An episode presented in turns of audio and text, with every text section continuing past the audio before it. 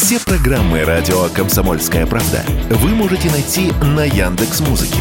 Ищите раздел вашей любимой передачи и подписывайтесь, чтобы не пропустить новый выпуск. Радио КП на Яндекс Музыке. Это удобно, просто и всегда интересно. Диалоги на Радио КП.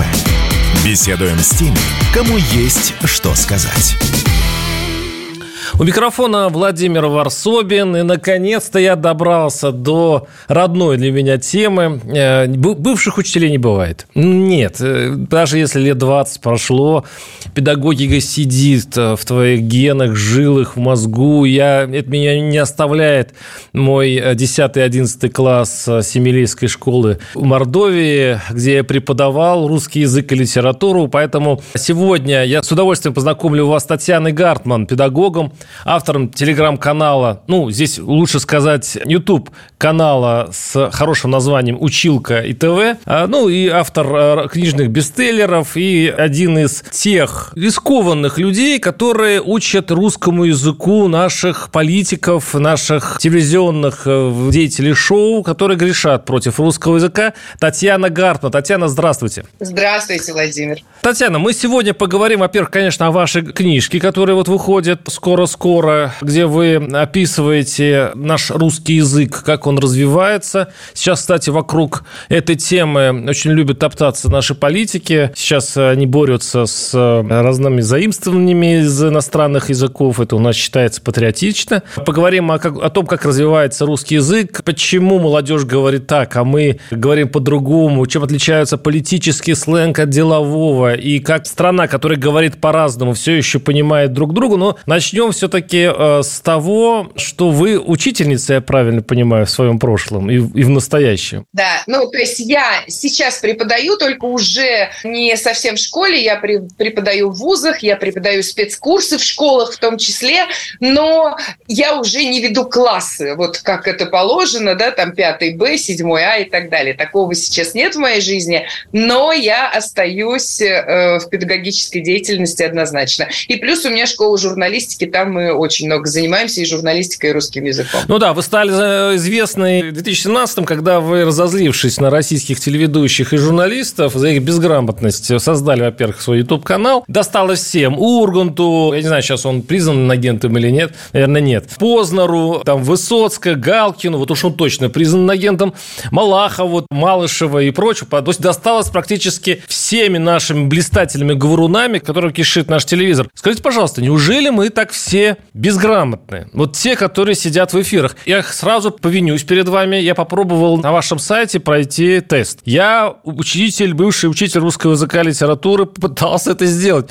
Там 30 вопросов. Короче, я троечник. И мне было так стыдно. И это действительно вот так у все запущено с этим? Ну, я могу сказать, во-первых, вы перечислили имена тех, чьи ошибки я подметила и о которых рассказала. На самом деле есть еще и другие люди в наших разных эфирах, у которых ошибок либо гораздо меньше, либо даже есть такие, у которых их вообще не бывает. Ну, по крайней мере, я не замечала, хотя довольно часто попадаю на их эфиры. Ну, например, это Дмитрий Борисов, ведущий Первого канала программы «Пусть говорят», и у него потрясающе грамотная речь, которая ну, просто не придерешься, не, придраться не к чему. Ни разу не слышала я у него в его исполнении каких-либо ошибок. И это довольно редкое, скажем так, явление, но встречала еще, например, есть такой блогер, он ведет эфиры исторические, то есть он рассказывает различные исторические э, там легенды, факты, какие-то о каких-то периодах и так далее. Его зовут Вайб. Вот есть у него такой, я не знаю, это фамилия или псевдоним, но вот он рассказывает тоже абсолютно потрясающим, грамотным русским языком. И все-таки а, общая да. грамотность сейчас какая? Как бы вы ее описали? В среднем по больнице грамотность, конечно, на троечку. То есть э, большое количество ошибок допускается в речи, и в бытовой это само собой, и даже в эфирной речи очень часто бывают ошибки. Есть такие самые частые, есть такие, которые э, довольно редко попадаются, но тем не менее ошибок много. И если смотришь, например, особенно импровизи... или слушаешь импровизированный эфир, например, на радио, то там получасовой, например, эфир, то точно будут ошибки, вот сто процентов. Татьяна, а не получается ли так, что человек, который уж слишком хорошо знает русский язык, у него теперь не жизнь, а мучение? А, а, а, а так как, в общем-то, язык развивается, мы об этом, конечно, поговорим с вами, да, то, может быть, и не стоит так придираться к нашей э, бедовой речи, да, которая несется с э, радио э, утюгов. Ну и как-то вот спокойнее относиться к этому. Или это предвестник чего-то, какой-то большой проблемы, с которой надо бороться? Ну, вот смотрите, я на самом деле отношусь к ошибкам спокойно, потому что это нормально делать ошибки. Но я считаю все-таки, что есть такие сферы, в которых э, речь должна быть грамотной. И к этой сфере относятся как раз средства массовой информации, относятся публичные выступления. И здесь, конечно же, людям нужно следить за своей речью, и мне кажется, я им помогаю это делать. Может быть, благодаря моим замечаниям как раз их речь и станет в какой-то степени лучше лучше. Но а, что касается обычной жизни, я могу сказать, что я живу абсолютно нормально. И я делаю замечания только в адрес тех людей, которые к этому спокойно относятся. Более того, даже положительно относятся, даже просят иногда меня а, поправлять и говорить, если что не так. Поэтому э, у меня в этом плане все в порядке, да, то есть я не раздражаюсь, я нервный тик у меня не возникает, если я слышу ошибки, но я их э, замечаю, конечно же. И жаль, что не всегда могу поправить человека, но вот делаю это как могу и в тех случаях, когда могу. Хорошо, я вот читаю ваши будущие книги, тут такие главки есть, э, которые зазывают, да, почитать наших интересующихся русским языком. Тут есть такая глава о феминитивах в русском языке и о новых фразах и словах, которые нам подарила пандемия коронавируса. Так, пандемия... Я, глядя на вас, теперь боюсь ставить куда-то ударение. Неужели коронавирус обогатил русский язык? Вообще, как русский язык реагирует на вот эти события, которые нас э, вот э, бьет по голове? То есть мы каждый раз проходим кризисы, и он обогащается только кризисами или, может быть, какие-то события. Как вы следите за развитием русского языка? Что его обогащает? Смотрите, вообще слово «обогащает», оно может быть и не совсем уместно. Влияет, изменяет, да, но... То есть не, не делают это лучше, да? Угу. Ну, э, скажем так, вот влияет, я бы сказала. И, конечно, времена коронавируса, которые уже, если не прошли, то сбавили заметно обороты, конечно, эти времена э, повлияли на наш язык, и у нас появилось довольно большое количество новых слов и выражений. Это нормально, потому что Например? появляются новые... Э, Например? Ну, во-первых, у некоторых слов появились новые значения. Если раньше спутник это был спутник, то сейчас, э, по крайней мере, два года назад ассоциация со словом спутник была однозначно, это название вакцины. Слово корона то же самое. То есть слова А приобретают новые значения, дополнительные те слова, которые уже существуют в русском языке. Появляются новые слова, ну, например, ковидиворс, маскне. Их очень большое количество. Вот я могу сказать по количеству. Ученые Санкт Санкт-Петербурге составили целый словарь, э, словарь коронавирусной эпохи. И там три с половиной тысячи слов. Вот если в среднем, скажем, словарный запас среднего образованного человека составляет от 7 до 10 тысяч слов, представляете, плюс три с половиной у нас появилось в русском языке благодаря или из-за, наверное, не благодаря, а из-за вот э, эпидемии. Поэтому, конечно, это большой пласт слов, который пришел в русский язык. Какие-то мы запомним навсегда, какие-то пришли и ушли, но в любом случае это явление очень сильно отразилось на языке, и вот даже появился такой словарь. А вот очень сейчас дебатируется вопрос. Раньше, допустим, были слова, которые, ну, допустим, спонсор. Вот меня из отдела экономики сегодня попросили тоже задать вопрос. Вот раньше угу. слово было спонсор популярным, сейчас говорят инвестор. Спонсор ушло. А есть другие варианты. Скажем, сейчас молодежь, и вообще да, не только, да, говорят слово лайтово. Но ведь при этом в русском языке очень много своих слов, которых ну, просто очень, там, целая линейка, вот, которая может заменить а, слово лайтово. Но лайтово, вот это сейчас одно из самых популярных у молодежи. Зачем русский язык притягивает иностранные слова? Э, является ли это действительно его обогащением? Или это все-таки засоряет, как считают многие депутаты Госдумы? Это вопрос очень спорный. Я могу сказать, что, конечно, влияет мода. То есть мода на англицизмы, она, безусловно, возможность сейчас существует и э, цветет и пахнет, что называется.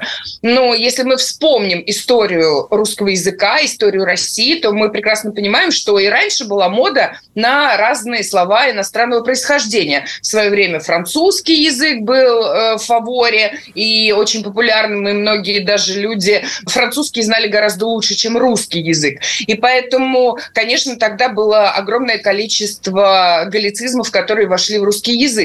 Сейчас у нас эпоха англицизмов идет, и они таким вот э, бурным потоком, так сказать, ломятся в русский язык. Это прежде всего, конечно же, влияние моды, влияние того, что английский язык усилился на мировой, так сказать, языковой арене, и он действительно стал языком межнационального общения, да, то есть потому что мы приезжаем в Турцию, мы разговариваем по-английски, мы приезжаем там еще куда-нибудь, куда угодно, в тот же там Казахстан, в любые страны, в Африку, и мы разговариваем по-английски, люди нас понимают, и это язык действительно межнациональный. Поэтому, конечно, он сейчас популярен. Плюс огромное количество слов связано с интернет-сферой, и они все, как раз все термины, которые используются здесь, они сложились как раз на базе английского. И поэтому вот этот вот поток плюс юриспруденция, политика, спорт и так далее, все это в основном на базе английского. И поэтому, конечно же, огромный поток англицизмов сейчас, так сказать, идет в русский язык, и это нормально. Это нормально. А почему нормально и не взрывает, э, не минирует наш русский язык на будущее? Мы поговорим через пару минут. Оставайтесь с нами. С нами Татьяна Гартман, педагог, автор телеграм-канала и вообще учительница наших, э, по крайней мере, критик э, словесности наших больших людей. Оставайтесь с нами. Владимир Варсобин, Татьяна Гартман. Диалоги на Радио КП. Беседуем с теми, кому есть что сказать. У микрофона Владимир Варсобин. Я напоминаю, что у нас в студии Татьяна Гартман, педагог, автор телеграм-канала и человек, который учит в интернете людей грамотно писать и грамотно выражаться. И очень многим, в общем, радиоведущим, в том числе и мне, стоит у Татьяны поучиться, что я, собственно говоря, уже и делаю. Я прохожу тут тесты на свою голову и роняю собственную самооценку. Татьяна, мы прервались в предыдущей части передачи на том, что английский язык, э, который вторгается в, в русский язык, он, по-вашему, это нормальное явление, что появилось очень много вот этих словечек, особенно сейчас, конечно, молодежь ими хорошо, я даже не очень понимаю иногда молодежь, которая просто сыплет ими, и я не знаю половину значения этих слов. Ну, я хочу процитировать тут Фаину Раневскую, которая говорила, раньше я не понимала, я не знала, как отвечать молодежи на их вопросы, а сейчас я даже не понимаю, о чем меня спрашивают. Поэтому вот мне кажется... И вы утверждаете, что это нормально. И вы утверждаете, считать, что это нормально. Э, вообще-то говоря, уже законы придумывают, они уже некоторые вступают в силу для того, чтобы оградить нас от, от, от, от их заимствований совершенно ненужных. У нас есть прекрасные свои, свои пасконные слова русские. Что ж мы ж так вот с языком своим? Ну, вот смотрите, язык-то как раз и развивается за счет вот этих разных потоков, которые идут, может быть, в разных направлениях, но в какой-то момент пересекаются, сливаются и расходятся, может быть, опять в разные стороны. Во-первых, есть есть вот этот поток, который у нас появляется в русском языке, поток англицизмов огромный, он идет, он не останавливается, и им охотно пользуются. Причем вот вы говорите, что молодежь, но на самом деле ведь не только молодежь. Есть еще сферы, в которых действительно огромное количество э, неологизмов появилось, э, англицизмов, которыми раньше мы не пользовались. Например, там та же психология, та же юриспруденция, та же политика. Огромное количество. Мы же еще 10 лет назад не знали, кто такой абьюзер, и не знали, что такое харасмент. Да? Сейчас мы абсолютно спокойно апеллируем этими понятиями. Поэтому, конечно же, это не только молодежный сленг. Но молодежный сленг, он вызывает наибольшие вопросы, потому что кажется, что именно без этих слов из молодежного сленга можно было бы и обойтись как раз. Вот они-то как раз в языке лишние. Тот же вариант там лайтовый, например, или сорян, или го, э, лук и так далее. То есть, конечно, возможно, это так. Но так вот, есть поток англицизмов, есть э, действия людей, которые борются против них, да, то есть и на законодательном уровне, и на каком-то, может быть, индивидуальном, когда люди просто высказывают свое мнение, которое отрицает этот поток, и это все вместе как раз и влияет на развитие языка. И благодаря как раз этим всем действиям что-то останется в языке, от чего-то придется отказаться, причем само собой. Не то, чтобы мы будем как-то Татьяна, специально но мы делать. с вами все-таки педагоги. Мы, кроме того, что мы, э, что мы ну, учим там в теории, э, пытаемся научить наших учеников, мы же должны все-таки и ограждать их от чего-то дурного, наверное, да, и, в общем-то, эту функцию берут на себя и депутаты. Как вы сами относитесь к тому, чтобы запретить вывески э, на улицах на иностранном языке, вот, заставлять даже самих чиновников говорить или писать на те, именно употреблять ровно те слова, которые есть в русском языке. Если Э, невозможно только заменить синонимом, тогда уж можно поставить какое-то какое заимствование. Только такие... И сейчас, кстати, по-моему, пару институтов мучаются над словарем, в котором будут прописаны вот законодательно вот эти слова. То есть, по большому счету, работа ведется. Она имеет да. смысл, по-вашему? Конечно, она имеет смысл, и она повлияет на будущее нашего языка, конечно. Но понятно, что никакими законодательными актами не запретишь молодежи выражаться так, как они выражаются. И никакие краши от этого не закончат свое, не прекратят свое существование. Это понятно. Но, тем не менее, все равно эта работа, она правильная. Как вы говорите, нужно же попытаться оградить от того, что нам кажется неправильным, от того, что нам кажется ну, вредным. А, да, может, там, а может, там только кажется? Может. Может. Так я хочу ваше, ваше мнение хочу узнать. Нет, ну просто вот смотрите, я когда была сама молодой девушкой, я тоже употребляла довольно большое количество англицизмов, которые сейчас современная молодежь уже не употребляет и про них вообще забыли. У нас там э, герла гуляла с френдами по на стрите, и это было абсолютно нормально. А еще мы носили шузы и так далее. Да? То есть это было абсолютно нормально. И это, понимаете, такая игра. Мы любим играть всегда всегда, и в молодости, и в старости, и в среднем возрасте. Слова и язык, а он как раз, это как раз иногда может быть той самой игрушкой, которая позволяет тебе вот не находиться в каких-то определенных рамках, а как раз вот начинать играть. Я совершенно с вами согласен, но э, это если касается всего русского языка. Но страшно видеть, страшно слышать, когда наши чиновники обращаются к народу. Вот общаются с нами смертными. Они же, это может быть культура не только русская, может быть действительно вообще-то все, это, все человечество так устроено, я имею в виду чиновничье. А, они почему-то как-то не по-русски говорят с нами. Они почему-то выбирают какие-то такие странные слова, видимо, желая нас запутать окончательно. Они и так непонятные. А тут еще хуже становится, когда их слышишь. Это какой-то кодовые значения, что ли, они для, выбирают? То есть для, для чего нужны вот... Э, почему чиновников такой, такой сленг, такой разговор? С нами? Ну, вообще у меня в книге как раз есть глава, которая посвящена именно этому вопросу. Она называется «Чиновничий русский». И я могу сказать, что история вопроса тянется в довольно такие, э, в такое далекое прошлое. Если мы почитаем приказы времен Петра Первого, то там тоже черт ногу сломит, там вообще не разберешь. Я думаю, что э, современники Петра Первого, только избранный круг мог разобраться разобраться в этих приказах. А простые смертные уж точно там э, не поняли бы ни одного слова. Ну или там какие-то, может быть, э, единичные слова только им были бы понятны. Поэтому чиновничий язык, он э, я не знаю, когда он зарождался и складывался, вот, может быть, как раз во времена Петра Первого, когда появилось огромное количество заимствований, опять же, и они тогда были использованы в, этом, в этих вот приказах, указах и так далее.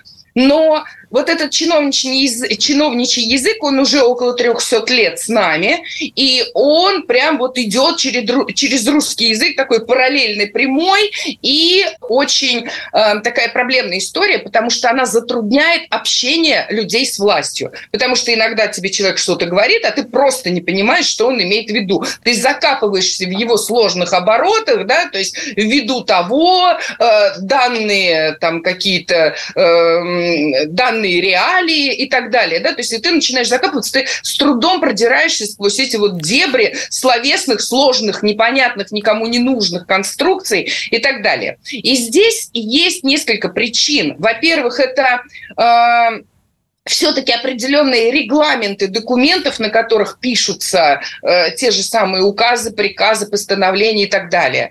И вот в этих регламентах как раз и, э, наверное, и, и есть рекомендации именно так выражаться. Во-вторых, э, ведь, ну, скажем, э, закон что дышло, куда повернешь, туда и вышло да, и вот, может быть, такими конструкциями э, пытаются как раз э, обезопасить, то есть, ну, как-то, может быть, более точно выразиться, или, наоборот, нас запутать, чтобы потом можно было повернуть. Я, честно говоря, не знаю, э, какой здесь тайный э, конспирологический смысл скрывается за вот этими э, невероятными конструкциями, я сказать не могу. Но мне этот язык не нравится. Я могу сказать, что на государственном уровне с ним тоже борются, и тоже сейчас э, выходят разные инструкции, как чиновникам общаться с народом и так далее. И, конечно, это тоже обращается внимание. Я надеюсь, что, может быть, э, какой-то перелом такой произойдет, потому что и Чехов об этом писал. Он писал, что ненавижу чиновничий язык. И Чуковский Корней об этом говорил. Он даже ввел термин, который называется канцелярит. Он назвал вот этот язык, он назвал канцеляритом. А, многим он не нравится, но Э, почему-то не, может, не могут перестроиться органы власти на какие-то простые, понятные слова и конструкции. Не знаю в связи с чем это связано. С чем это связано. А вы э, наблюдаете за... Ну, вы даже, по большому счету, критикуете, вы, конечно, наблюдаете наших а, политиков. Э, даже Владимиру Путину как-то от вас досталось за то, что он употребил слово как-то не так. Вообще, как вы оцениваете вот эту риторику политическую и такой уже от, от меня личный вопрос, как вы оцениваете как лингвист, как ценитель слова творчество Владимира Жириновского? Ой, слушайте, ну, я могу сказать, что есть люди очень харизматичные, и им, э, когда ты их слушаешь, то э, вот есть такие люди, которые могут допускать ошибки, но я, например, слушая их, я могу либо вообще не обращать внимания на эти ошибки. То есть обычно я ошибки замечаю, но бывает, я иногда их не замечаю именно потому, что я попадаю под власть, Харизма там, такая обаяние, харизмы угу. какого, какого-то человека. И либо наоборот, мне нравится. То есть э, здесь я бы хотела привести в пример не Жириновского, а Черномырдина. Э, и, конечно, его фразы, которые стали просто языковыми мемами, такие как там «лучше водки, хуже нет», э, «никогда такого не было, и вот опять», и так далее. Да? То есть подобные фразы, они, конечно, ну, мне кажется, украшают наш язык, и его, казалось бы, ошибки, на самом деле, они вот становятся афоризмами. И это потрясающая, конечно, история, это очень неожиданный такой поворот, но э, вот и, и, и почему у него так получилось, у того же Чер, Черномырдина дать огромное количество афоризмов? Как раз, по-моему, из-за того, что он не очень хорошо знает русский язык, но при этом он очень харизматичный человек и очень такой сильной энергетикой. У нас тут небольшой звонок на перерыв. Э, сейчас э, отдохнем пару минут, прервемся на небольшой блок рекламы, как говорят школьники, перемена. Диалоги на Радио КП. Беседуем с теми, кому есть что сказать.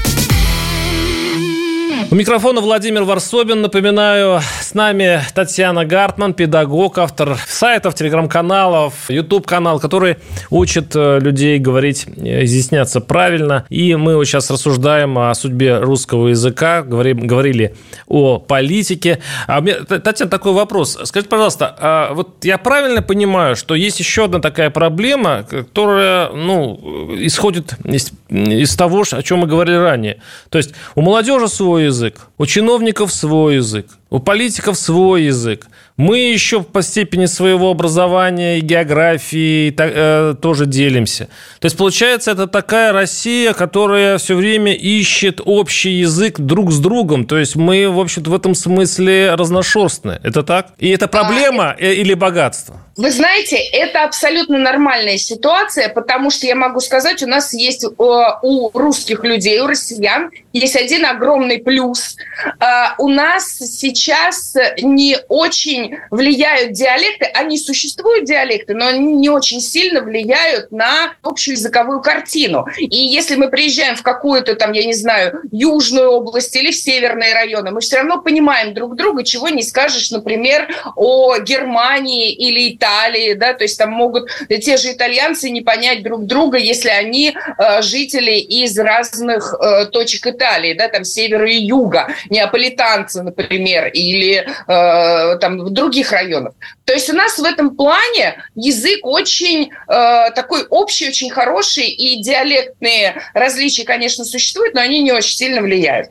А что касается различных пластов языка, то вот это, это стилистика, и она всегда существовала в языке, и она, э, собственно, никуда не делась. Э, э, есть деловой стиль, есть научный стиль, есть книжный стиль и так далее. То есть это абсолютно нормальная ситуация, потому что все равно основой этих стилей является общеупотребительный русский язык, он, он лежит все равно в основе, и именно вот этот вот общеупотребительный пласт, он позволяет понимать развивать все различные стилистические направления. Поэтому это у нас вообще не проблема. А скажите, а не упрощается ли наш язык со временем? Вот я же начал эту программу с того, что, может быть, и не стоит, в общем-то, сильно заботиться о грамотности и о, о правилах употребления разных слов, не только потому, что язык сам развивается, и он сам в итоге все это отрегулирует, а то, что э, он и не нужен такой сложный сейчас. Сейчас я, э,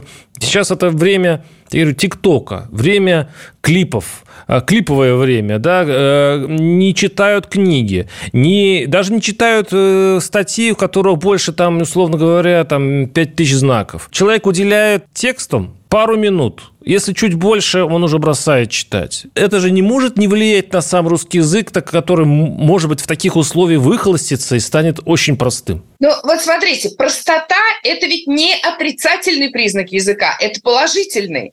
А, чем, ну, если мы говорим просто, это значит, что нас понимают все, и говорить просто – это не значит говорить некрасиво и убого, да? Вы, наверное, имеете в виду все-таки, когда мы упрощаем нашу речь, и, и э, она становится примитивной, да, то есть она становится такой, приближается к лексикону людоедки Эллочки. То есть вот вы это имеете в виду, да. наверное, да? Когда одним и тем же словом мы можем назвать э, там кучу понятий. Да, такой, такая тенденция, безусловно, есть. Если мы говорим просто, но при этом не примитивно и понятно, то, конечно, это нормально, эту тревогу не вызывает. Что касается примитивности, здесь, конечно, мне кажется, большую роль играет смс-переписка, смс-общение и общение вот, ну, вот в каких-то комментариях, интернет-мессенджерах. Именно вот это общение, потому что там человек быстро на, на бегу, на скаку что-то вот там быстро-быстро напечатал, да, ок, все, ПСБ и так далее. Вот, вот это, конечно, немножко, скажем, я об этом сожалею, да, конечно, казалось, хотелось бы, чтобы люди писали более полноценные послания и таким образом более, скажем, развернуто выражали свои мысли, а не вот этими короткими. А еще у нас часто лайками пользуются и другими рисуночками э, там, разными да. символами, да, то есть эмодзи, эмодзи используются вместо вообще, чтобы не писать целое какое-то слово, маленькая картинка и все, и как бы все понятно, твое отношение, что тебе там смешно, или что ты расстроен, или э, э там, что ты там задаешь вопрос и так далее. Вот, поэтому, конечно, это очень все ну, скажем, влияет влияет на язык, но я не думаю, что он, э, мы скатимся вот в, это, в этот примитивизм и там и останемся. Нет, это останется, опять же, в определенном э, месте, да, то есть вот э, в общении каком-то бытовом очень близких людей и в общении там в мессенджерах каких-то вот именно и не вообще в целом, а вот именно где комментарии, где короткие сообщения, вот что-то такое. Мне кажется, это останется там, а за пределы э, не выйдет и не повлияет Т- в целом. Татьяна, вы большой э, оптимист. Я просто сейчас поворчу немножко как учитель. Вы наверняка представляете, может, вы сейчас не, не, не учительствуете, но дети перестают читать. Дети перестают писать большие тексты. Они вообще уходят из, из области букв они приходят из здесь действительно, это область мемов, область э, каких-то маленьких видеороликов. Это даже вообще не слова. Это вот действительно или смайлик, или рисуночек и так далее. Вы говорите, что это не угроза языку. Может быть. Но дело в том, что технический прогресс идет все быстрее. И он вообще, им этот технический прогресс не нужен, на такое ощущение, ни язык, ни литература, ни сложно сочиненные, да просто предложения им уже скоро не нужны будут. Везде будет Алиса которая будет сама формулировать наши мысли, ну, по крайней мере, ее, ее голос может быть только услышать. Нет ли, э, как вы видите, вообще будущее русского языка в связи с вот этими угрозами? Вопрос. Но я не уверена, что это прям уж такая сильная угроза. Вот давайте по порядку, да, по поводу чтения. Да, я согласна. Современные дети или очень мало читают, или не читают совсем, а вот таких ребят, которые увлекаются чтением, их становится все меньше и меньше. Они есть, но их немного. Кто-то читает, потому что положено, кто-то читает, потому что, э, э, там, ну, не знаю, в школе нужно отметку получить, а кто-то не читает вообще, невзирая на то, что как бы нужно даже. Но я хочу сказать, что раньше мы читали благодаря тому, что, ну, во-первых, нам было интересно, а у нас просто не было другого выхода. У нас не было других развлечений, у нас не было других форматов, как сейчас говорят. И поэтому мы были вынуждены читать просто потому, что больше делать нечего. Если погода на улице плохая, если э, ты не можешь пойти погулять, э, то все, да, то есть у тебя раз в неделю в гостях у сказки и, и больше ничего, да, то есть, собственно, ты не посмотреть, не, не, и, например, не можешь ты пойти к своему другу, к подруге, живешь далеко или запретили, или ты приболел, там, неважно важно. Но в любом случае у тебя нет другого выхода. Ты берешь книгу и читаешь, это единственное твое развлечение, которое ну, тебе доступно всегда и везде. Поэтому мы читали много, и, и, и, от, и из-за этого в том числе. А, и читали все. Я могу сказать, что даже самые отпетые двоечники в мое время, они минимум школьной программы они читали, это было 100%. И, и даже чуть больше. А, сейчас дети получают большое количество необходимой им информации из других источников. У них есть такая возможность. И вот здесь я очень часто задаю себе вопрос, ответа на который у меня нет. А может быть, это нормально? Может быть, это нормально, что дети сейчас мало читают, потому что необходимая информация у них все равно есть, она, они ее получают. Просто это другие источники, которые, ну, так, так сказать, сложно, конечно, сказать, что они заменяют книги, но вот на, скажем, на этапе информационного детского голода они действительно заменяют книги как другие источники информации, как альтернативные источники информации. И вот здесь я не могу ответить. Мне, я, конечно, как человек читающий и всю жизнь читающий. Мне, конечно, очень больно и обидно за это. А другой, с другой стороны, ну, может быть, им хватает этой информации. Причем это дети не глупые, э, дети не какие-то там примитивные. Э, это дети, которые действительно ну, и развиваются нормально, неплохо. У меня нет ответа однозначного на этот вопрос наверное, всего все хорошо в нужном месте, в нужное время и в меру. И читать, конечно, нужно бы побольше, и я пытаюсь всеми силами э, детей к этому привлечь, но не всегда получается. Поэтому, конечно, еще вот смотрите, какой минус у книг, да, вот у, в разрезе, э, в том разрезе, что у детей есть выбор прочитать книгу либо посмотреть какой-то ролик. Сейчас очень велика, мы уже с вами говорили на эту тему, эмоциональная составляющая. И другие источники информации, они дают эту эмоциональную составляющую, они дают это эмоциональное наполнение. В книге этого гораздо меньше. И поэтому вот идет такое предпочтение. Опять же, это можно объяснить и с точки зрения психологии, э, и понятно, почему дети делают такой выбор. Как с этим бороться? Ну, наверное, как-то пытаться не то чтобы бороться, а пытаться в качестве еще одного источника информации все-таки детям предлагать книгу разными способами, хитрыми, мудрыми, э, примером собственным и так далее. Да? Надо, конечно, э, потому что, ну, читать нужно, никуда ты без этого не Читать денешься. нужно, иначе, как, как, что вы сказали, вы же писатель, в конце концов, и э, вы не могли, э, и, и педагог, мы не можем без того, чтобы по старинке учить наших детей читать. Я думаю, что заменить все-таки, это мое мнение, не может ничто, несмотря на весь прогресс. Спасибо вам большое. С нами была Татьяна Гартман, педагог, гуру русского языка, который учит нас, как говорить и писать. Правильно, спасибо вам. До свидания. Диалоги на Радио КП. Беседуем с теми, кому есть что сказать.